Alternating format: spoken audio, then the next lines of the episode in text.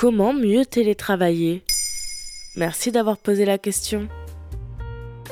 Rebecca Seal est une journaliste britannique, freelance depuis 12 ans et autrice du livre Solo, How to Work Alone and Not to Lose Your Mind. En français, Solo, travailler seul sans perdre la tête. Il est sorti en septembre 2020, six mois après le début de la pandémie de Covid-19, au moment où le télétravail était devenu une réalité pour beaucoup de travailleurs, en entreprise ou indépendants. Et avec lui, toutes les difficultés quand on ne sait pas trop comment s'y prendre. En janvier 2021, en France, 27% des salariés pratiquaient le télétravail, contre 4% en 2019 selon le ministère du Travail. Et donc on s'y prend comment? La première chose est de se poser des questions. Ne pas copier-coller ce qu'on ferait dans un bureau et foncer tête baissée, mais se demander je fonctionne comment? Qu'est-ce que je n'aime pas au bureau et que j'ai envie de changer Et faire des choix en fonction de ce qui nous convient? En bref, conscientiser le télétravail. Établissez vos règles. Par exemple, Rebecca Seal et son mari ne parlent pas de travail avant le petit déjeuner ni après 20h. Les rituels de transition peuvent aider, c'est-à-dire passer de l'ambiance maison à l'ambiance travail. Si c'est votre rêve d'être en loungewear toute la journée, jogging, sweat, foncez. Mais si ça vous fait sentir coupable et un peu miteux, alors maquillez-vous, habillez-vous.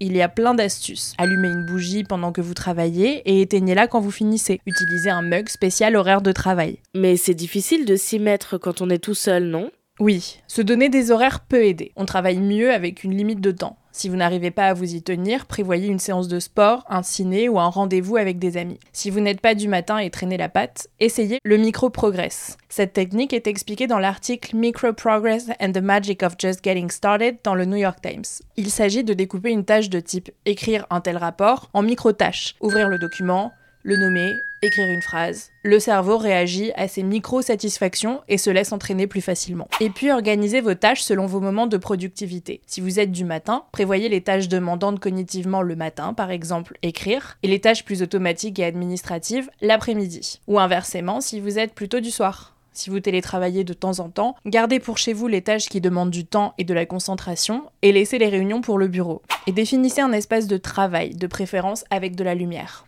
Mais si je n'ai pas de place chez moi Si vous aimez sortir, allez au café, à la bibliothèque. Sinon, essayez d'éviter le canapé et le lit. Même si vous travaillez sur la table de la cuisine, vous pouvez mettre en place un rituel symbolique. Quand vous avez fini de travailler, retirez tout ce qui a trait au travail de la table et mettez votre nappe pour le repas. Et puis prenez de vraies pauses. Il s'agit de séparer le travail et le reste. Mettez vos pauses dans votre to-do list. Courir, tricoter, lire, regarder une série et arrêtez-vous de travailler, par exemple pour manger. Arrêtez de penser au travail. Ça aide à réinitialiser le cerveau. Cuisiner est très méditatif, même si ce n'est que 15 minutes. D'ailleurs, le Instagram de Rebecca Seal, Bex Seal, regorge de recettes à faire en 15 minutes. Voilà comment mieux télétravailler. Maintenant, vous savez, un épisode écrit et réalisé par Antonella Francini. Ce podcast est disponible sur toutes les plateformes audio, et si cet épisode vous a plu, n'hésitez pas à laisser des commentaires ou des étoiles sur vos applis de podcast préférés.